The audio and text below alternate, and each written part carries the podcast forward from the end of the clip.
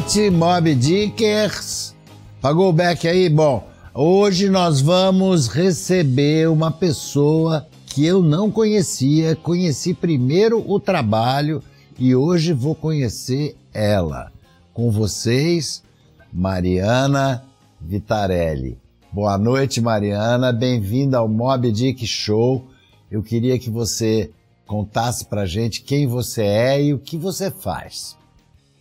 Boa noite, Ricardo. Tudo bem? Boa noite a todos que acompanham o Mob Dick Show. É um prazer. Muito obrigada pelo convite. Obrigada por proporcionar essa noite aqui. É uma honra com vocês hoje. Eu trabalho como jornalista, né? Como fotógrafa há 20, mais de 25 anos. E sou mineira, nasci em Rio de Fora. Mas Começou então quando nasceu, né? Comecei quase quando eu nasci, mas eu também sou de 79, né? Eu comecei, eu comecei a fotografar com 14, 15 anos. E em 17 anos eu estava em São Paulo trabalhando para revistas, jornais, enfim. Sempre trabalhando na, na, imprensa independente, revistas independentes, a revista Dinamite, trabalhei muitos anos lá. Guitar player, modern drummer, enfim, fotógrafa de música. E depois eu comecei a trabalhar com esporte. Trabalhei 10 anos com esporte e logo sendo correspondente internacional tal. E daí comecei a trabalhar fazendo documentários alternativos. Aí fiz o primeiro longa, 2001, uma ideia brasileira, que inclusive foi premiado em Cuba, no Festival Cine Pobre.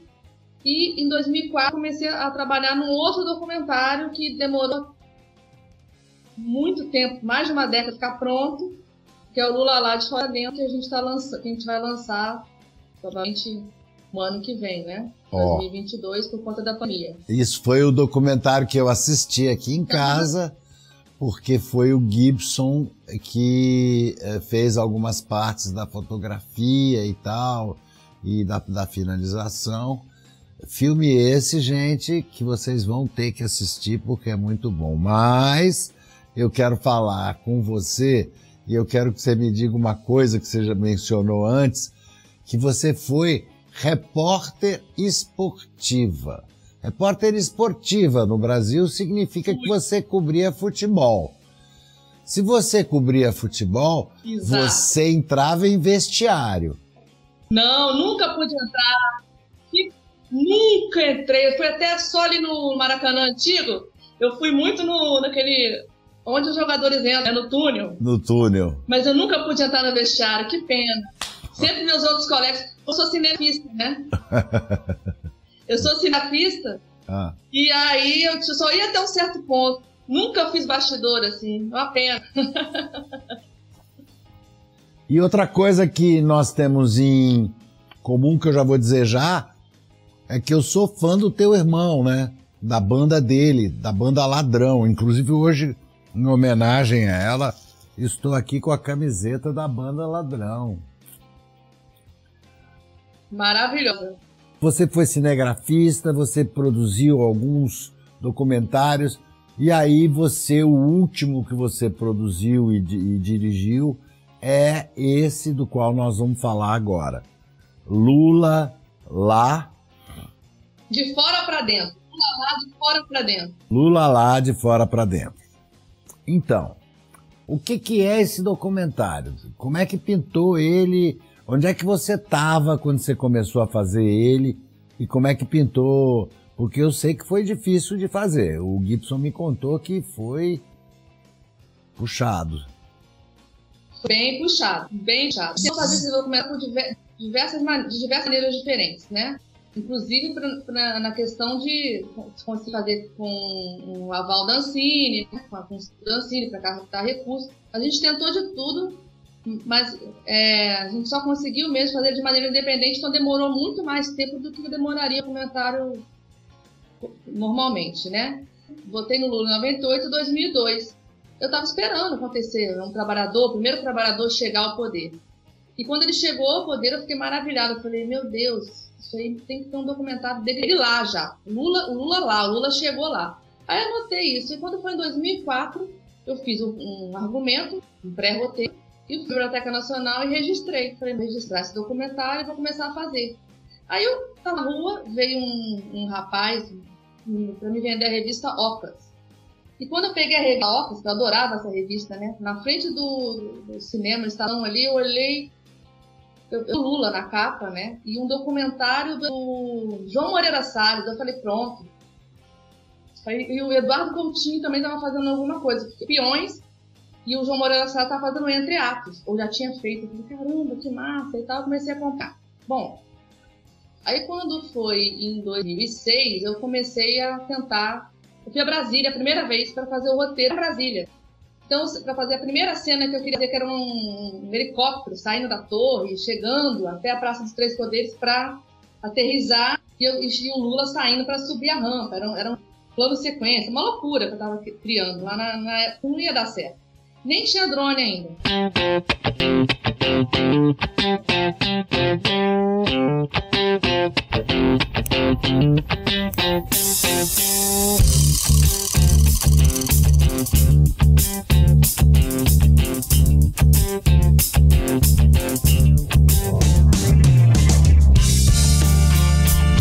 Aí eu desci a pé da torre, é longe Brasília, uma seca terrível, um calor, e eu sozinha, domingo, desci, fui até a torre, da torre até o Palácio do Planalto, fui andando, eu falei, tem que ver como é que é isso. E aí eu sentei lá entrei, fiz uma visita dentro do Passo para as visitas guiadas, e sentei e fiz o roteiro. Bom, 2008 tentei captar recursos, a gente fez um projeto, mas aí não conseguimos é, captar os recursos necessários, não conseguimos o selo para fazer a captação.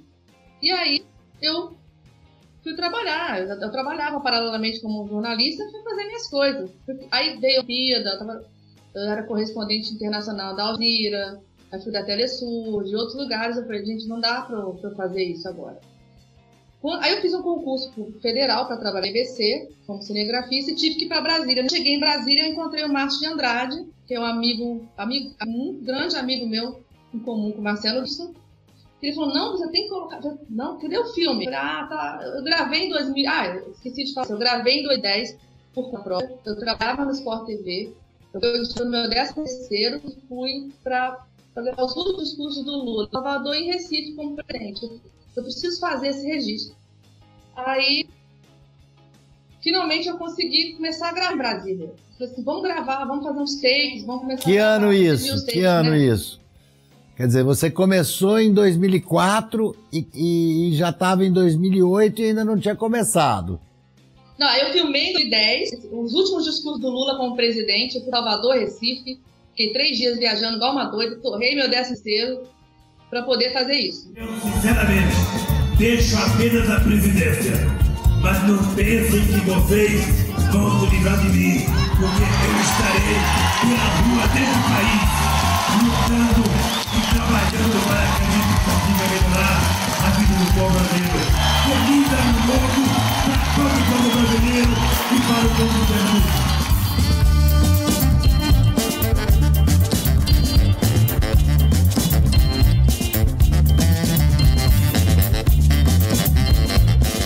guardei esse material.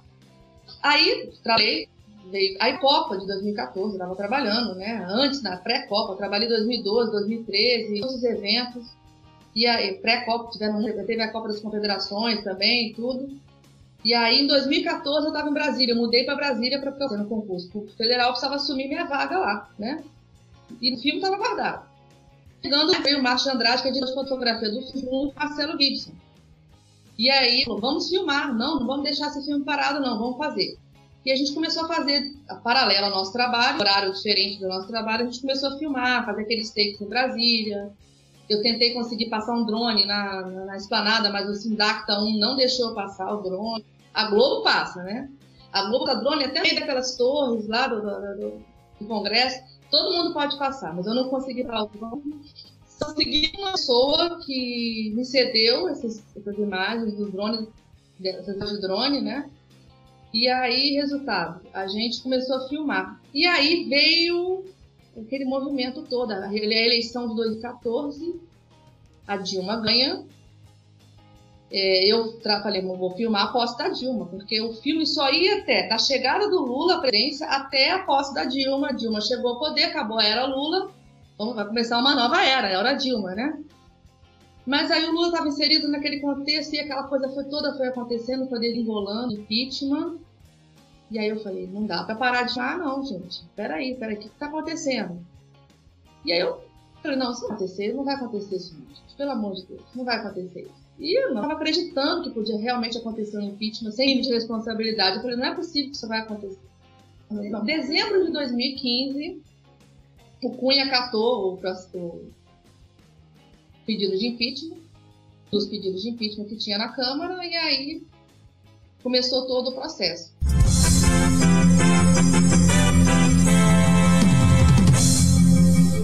Nós interrompemos a programação para informar que o presidente da Câmara, Eduardo Cunha, aceitou hoje a abertura do processo de impeachment da presidente Dilma Rousseff. Aí, em fevereiro, a gente começou a filmar de novo. Não, a gente não filma o que está acontecendo. Porque o Lula estava inserido o tempo naquele contexto. E aí a gente foi filmando sob a ótica do Lula, mostrar o impeachment sobre a ótica do Lula. E fomos. E aí, quando a gente viu, estava no meio de um golpe de Estado, né? Eu falei, não é possível que a gente está vivendo isso. Eu olhava para as pessoas, eu não estou acreditando, tudo bem incrédulo, né? Vivendo aquilo dia a dia. E, e quanto mais o tempo ia dando, mais a situação ia piorando.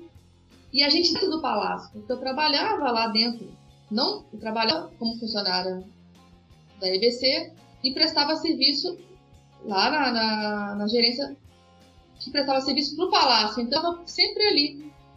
Aí quando eu consegui ir embora, né? Porque eu falava, já acabava meu horário de trabalho e eu, eu ficava por ali, né? Vendo o que estava acontecendo na Praça dos Três Poderes, dentro do Congresso. Eu não ia embora, eu ficava vendo o que estava acontecendo e ia até de noite. Ficava vendo e aproveitando para registrar aquele momento. Não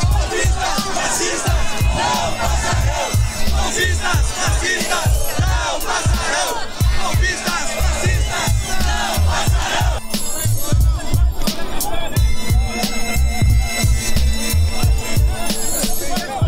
Você estava lá bem no meio do ciclone, uh, na história do golpe contra Dilma, você, você, você viu aquilo de tudo de dentro e o desespero das pessoas vendo a corda fechando o laço e a coisa hum, indo por água abaixo, tudo.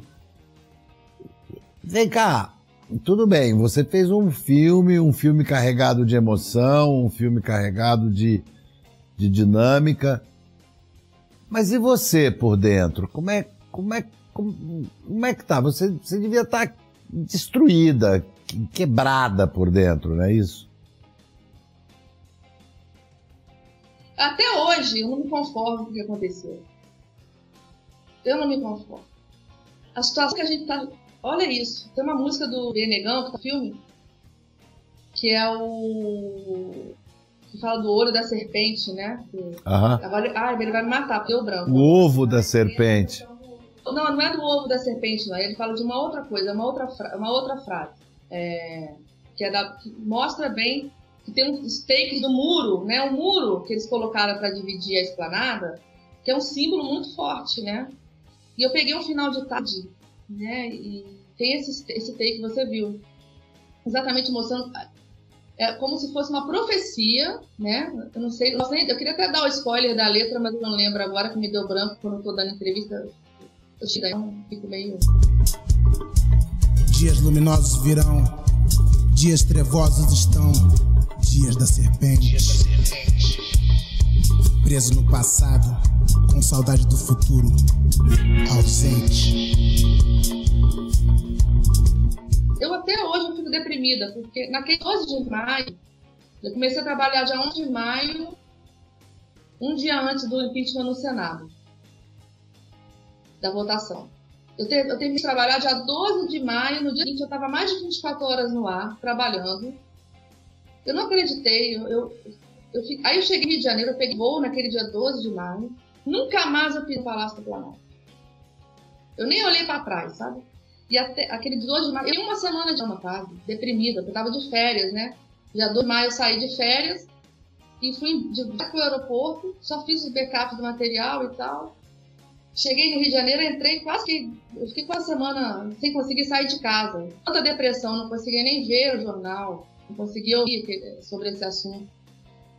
Porque você vê um golpe de Estado acontecendo na sua frente, uma presidenta honesta, é, sofreu um impeachment é. sem crime de responsabilidade, realmente.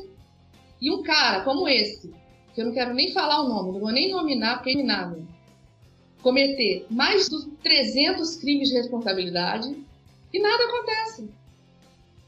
Nada acontece. Com descendência da, da grande imprensa, o pessoal detonava o tempo todo, o tempo todo a Dilma. A misoginia danada, né?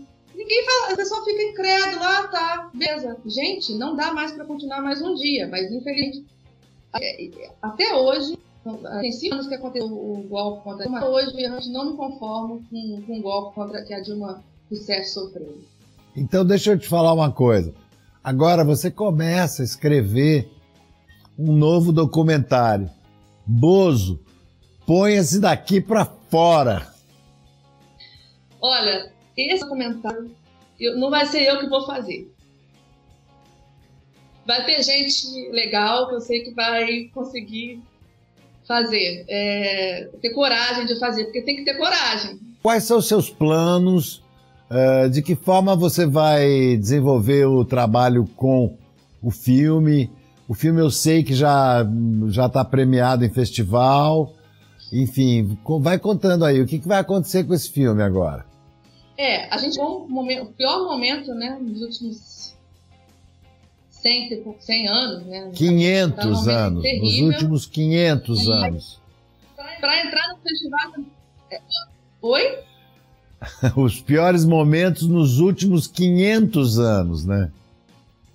500 e quantos anos? E 21 anos nesse país, né? A gente pegou um momento terrível para os festivais também, porque eles não, não estão acontecendo presencialmente, então fica muito mais difícil entrar. Já era difícil, né? Porque eu fiz o primeiro documentário, eu participei dos festivais em 2007. Então, o mundo mudou nesse meio tempo. E antes você conseguia realmente participar dos festivais. E ou era mais difícil você conseguir ser selecionado. Ser selecionado é quase um prêmio, né? E esse formato, por o filme ser longo, eu acho, também, e pelo formato a maneira como foi contada a história, está é, tá sendo muito difícil conseguir entrar nos festivais. Você falou que o filme foi, foi, premiado. Ele ganhou uma menção rosa. A gente está lançando ele agora. Primeiro, é, primeira exibição nesse circuito de festival, dia 19 de março. A gente participou do Golden State Film Festival em Los Angeles, uma ótima oportunidade. E a gente foi convidado também para participar de um festival online, que é o Spirits, é, Spirits Award, é, of Cinema Awards, que dá para ver o documentário, mas uma plataforma americana, né, estadunidense. É, foi tudo um pouco em cima da hora. A gente está tentando, a gente está inscrito em vários festivais de A a Z. Eu acho o assunto muito atual, se você quer saber. Acho muito atual o assunto. O filme é muito atual, está cada vez mais atual. Em 2022, tomara que ele seja bem atual. Oxalá, tomara que seja. Gente, o nosso trabalho é esse, é trabalhar primeiro os festivais. E o plano, que eu estava até falando com o Marcelo, pessoas da equipe, é a gente ver uma plataforma onde vem para a gente disponibilizar o documentário. Porque quem tem que ver esse documentário mesmo é a galera, o povo, né? Que não vai ter acesso. Por exemplo, a gente vai começar a participar de um festival. É... Não, a gente participou de, de três festivais, ganhamos uma menção honrosa no México mas a gente vai, a gente tem um festival que ele foi gratuito, não foi gratuito. A gente não conseguiu ainda exibir esse filme de maneira gratuita. É, no exterior, geralmente tem as plataformas que cobram 2 dólares, 3 dólares assim, para assistir. Então, o ideal é a gente conseguir colocar, disponibilizar esse filme de maneira gratuita para que as pessoas possam conhecer essa história, né? É, ou então, ou então trazer o dólar para o tempo do Lula, né? Pois é, o pessoal reclama quando era o dólar 2,99, eles reclamavam. O que me, me espanta é que o Brasil acabou. Depois que atiraram a Dilma, o Brasil acabou, né? E eles não, não, enxergam. Fica todo mundo lá discutindo, ah, porque o governo, porque o governo. Gente, isso não é um não tem nem como chamar a condescendência, o que me irrita, a condescendência da grande imprensa, de quem perseguiu Dilma, de quem ajudou a desconstruir a imagem do Lula, para justamente hoje a gente ver o que está acontecendo e eles continuam chamando o que está aí de governo, que não é governo. Bom, você está fazendo e participando do Mob Dick Show, que é um programa de ativismo canábico. Então você me conta aí quando foi na sua vida que você viu o seu primeiro baseado e o que você acha da questão da proibição e da legalização da maconha no Brasil? Se é que você já viu algum baseado na sua vida, aquele teu irmão baterista deve fumar um. Ele fumava e eu não, né? Porque ele, eu tinha, ele tinha 17 eu tinha 13. Aí ele me levou no Hollywood Rock. Ver o Red Hot Chili Peppers, Apoteose, quero ver o Alice in Chains, o Nirvana. E aí ele foi escondido de mim. Eu falei, fuma maconha, cara. E fiquei horrorizada. 13 anos. Aí tá, passou. Quando foi 17 anos, aí 16 anos que eu fumei a primeira vez. E aí eu fui pra Amsterdã. Logo eu queria ir pra Amsterdã. Eu queria cannabis de qualquer maneira. E eu, aí o D2 foi. A gente era bem amigo na época, a galera toda do Planet. Eu falei, ah, não, eu quero ir. O Planet, ah, eu também quero ir. E aí eu fui, meu pai pagou minha passagem, eu tinha 17 anos na época, eu fui pra Cannabis Camp em 96. E aí eu comecei a assistir as palestras. Meu inglês terrível, meu inglês ainda hoje não é, é nada bom, mas enfim eu comecei a assistir, tentar assistir as palestras, me credenciei pela Dinamite, fiz séria, e comecei. Aí vi a primeira vez que eu vi o Vaporizer, o lançamento do Vaporizer em 96. Nossa senhora, você foi com o D2, viu o Vaporizer, o lançamento do. Você é uma pioneira aqui. Eu vi, o cara lançando, ia ver os produtos, aquela feirinha, tipo o Mercado Mundo Mix, sabe? Com os produtores, linda. Lá no. no eu esqueci o nome do lugar lá na, em Amsterdã. Mas incrível, incrível, incrível. Quando eu cheguei em Amsterdã, é, o cheiro da cidade é o mesmo cheiro que está aí na sua casa agora. Aquela memória afetiva, sabe? Eu fiquei com aquele cheiro anos, nunca mais eu consegui voltar, não, porque é caro o dólar, tudo trabalhando, não tive condição de voltar lá.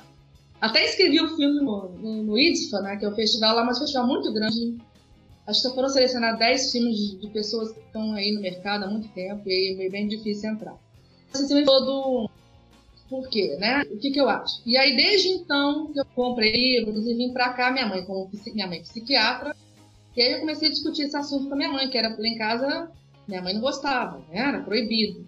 Minha mãe desceu lá, meu irmão ensaiava com a banda embaixo, ela desceu lá e reclamou do cheiro. E aí eu comecei a educar minha mãe, educar minha mãe em relação a isso, porque minha mãe é lopata, coisa do, do benzodiazepine. Era, era, né? Bom, vamos chegar lá. E aí a gente começou a estudar esse assunto e lá em casa legalize, legalizou lá em casa. E aí, desde então, a minha mãe é legalize, meus amigos, todo mundo ia lá em casa fumar. Eu não sei nem se eu podia estar falando isso, mas tanto. E, e minha mãe fumava muito benzodiazepina. Deixou um ponto que ela teve uma crise terrível, dependência química, e não conseguia sair, não conseguia sair. Minha mãe quase morreu o rim parou, praticamente parou, é, tudo por causa de benzodiazepina, começou a tirar os benzodiazepinas. E minha mãe não conseguia mais ter qualidade de vida, não tinha mais, ela não conseguia mais comer, não conseguia mais se levantar, não conseguia mais fazer nada. Ela, na verdade, minha mãe entrou numa crise terríveis, a gente não podia... O que, que, minha mãe, o que, que nós vamos fazer para salvar minha mãe? E são 30 anos de benzodiazepina. Para mexer um terror aí, psiquiatra, aí Aí começou a encontrar psiquiatras bons, até que, finalmente, depois de muita luta, na verdade a gente não lutou de maneira, a gente foi ativista, mas a gente, dentro da nossa casa, no nosso microespaço, a gente sempre lutou pela legalização, sempre fomos a favor. Sabíamos que a, que a indústria farmacêutica travava, sempre travou uma guerra terrível contra a maconha. E aí, finalmente, eles entenderam que o CBD é um santo remédio e a Anvisa liberou. No mesmo dia eu já fui, coloquei o CPF da minha mãe, já fiz o cadastro e consegui comprar. A minha mãe começou a usar o óleo e, minha, e, agora ela é outra pessoa. Ela tem uma qualidade de vida maravilhosa, enfim, interage com a gente. Ela voltou, ela tem as funções cognitivas, normal, uma pessoa normal como, como eu e você. É, realmente ela voltou agora, tem vida normal. Ainda ela... falta assim, 10% que ela começou a fazer o tratamento. Agora, tem seis meses que ela faz, tem oito meses só. Ainda falta aquele pulo do gato para ela ficar completamente é, bem, se sentir completamente bem, no sentido de até ela não fica sozinha, mas ela é jovem, ela tem segurança ainda, mas é aquilo que eu te falo, é um processo. Realmente a maconha está salvando a vida da minha mãe. E ela continua trabalhando? Não, ela aposentou. Teve que aposentar. Não, não, ela, por causa do rim, na verdade, né? Só que eu não entendia o que que, que, que estava acontecendo com a minha mãe. O irmão que, que falou, não, minha mãe tá tomando muito remédio, vamos dar CBD para ela. A ideia, acho, foi do meu irmão, o baterista da banda Ladrão, o Daniel, que falou, não vamos dar CBD para minha mãe. A gente não sabia como ainda a gente ia fazer. Quando a Anvisa liberou, foi quando eu estava discutindo com ele sobre isso, eu já falei, não, não, demorou, vamos embora. E aí corri atrás para comprar. Só que ainda não é acessível para a maioria, né? Não. Só pelas associações. Uhum. No caso, é, eu tentei na PEP, falei a história da mãe, mas infelizmente foi naquele momento que houve aquele boom eles não conseguiram dar atenção dele para o caso, que tinha muita gente. E aí a gente chegou a comprar na Fórmula Suíça, que era muito caro, depois a gente falou, não, a gente tem que ser um. A gente conseguiu um produtor, um produtor pequeno lá nos estados da Califórnia. Um pequeno produtor, a gente está com agora um preço mais acessível, né? O caso da minha mãe, Petralha, é, é tão grave, foi tão grave o caso da minha mãe, com benzodiazepínico, dependência química, que tem que ser o óleo forte. A minha mãe tomou 6 mil. Então, deixa eu te dar uma é. dica, que eu sou meio bruxo também. Eu vou te dar uma dica aqui pro negócio do rim da sua mãe. Compra milho orgânico na espiga. Pega aquele cabelo do milho e faz chá para sua mãe. Tá. Vai melhorar muito a função renal dela. chá de cabelo de milho. Você, não vai acreditar como vai desinchar sua mãe. Não, ela não tá inchada, na verdade ela não tá inchada, ela é bem magrinha até, mas assim, pode ser que ajude na função renal, né? É, vai ajudar e muito. Eu já usei e foi muito bom numa época que eu estava acumulando líquido, na hora que na época que eu estava com problema de pedra no rim e tal, eu usei. Olha só, então é, eu queria muito que você começasse logo a produzir o seu próximo filme documentário a respeito da queda do Bolsonaro. E eu queria perguntar para você, é, como aqui é costume no Mob Dick Show, para quem ou para o que que você liga o foda-se? Olha, eu ligo foda-se para o Bolsonaro e para o Paulo Guedes. Porque eles são altamente incompetentes, eles têm que pagar pelos crimes que eles estão cometendo. Eu vou fazer um bolão aqui, Gibson e Mari, para ver quantas vezes as pessoas estão falando foda-se pro Bolsonaro. Porque várias pessoas, até de Barcelona, cara, você quer, você pode falar aqui? E me fueda, se vá para Bolsonaro. Então, muito obrigado pelo seu tempo, muito boa noite. E, pô, bicho, você quer falar mais alguma coisa? Você quer ter alguma um jabá aí para fazer? Mandar as pessoas verem o filme em algum lugar? Fala aí. Eu gostaria de agradecer a oportunidade. É, tinha mais de 10 anos que eu uma entrevista e nunca tinha dado uma entrevista online, então você se virginou no online. Olha, na entrevista online. Nunca tinha feito. E agradeço muito a oportunidade de falar do documentário, falar da história da minha vida, da minha mãe, enfim, que é muito importante, né? Que é tudo para mim. E eu queria pedir para as pessoas seguirem as, as páginas do, do, documentário Lula lá fora para dentro, né? É, no Facebook, Lula lá documentário e no Instagram, é, Lula lá de, arroba Lula lá de fora para dentro, para acompanhar. A gente está sempre soltando os vídeos, fotos, porque por enquanto a gente vai fazer esse circuito de festivais e a partir do ano vem a gente vai lançar esse documentário e vamos tentar é, disponibilizá-lo numa plataforma acessível a, a todos. Eu vou pedir para você, se você libera o, o Gibson para pegar uns pedacinhos e botar durante a tua entrevista, tá? Claro. O Gibson pode tudo. Porque se não fosse o Marcelo Gibson, esse documentário não existiria. Ele e o Márcio de Andrade me ajudaram para a gente conseguir chegar no ponto que a gente está com o documentário pronto. Gibson é o mago. Então, gente, dando esta moral toda para o meu diretor, o meu one man band, Nós vamos terminar o Mob Dick Show de hoje e foda-se.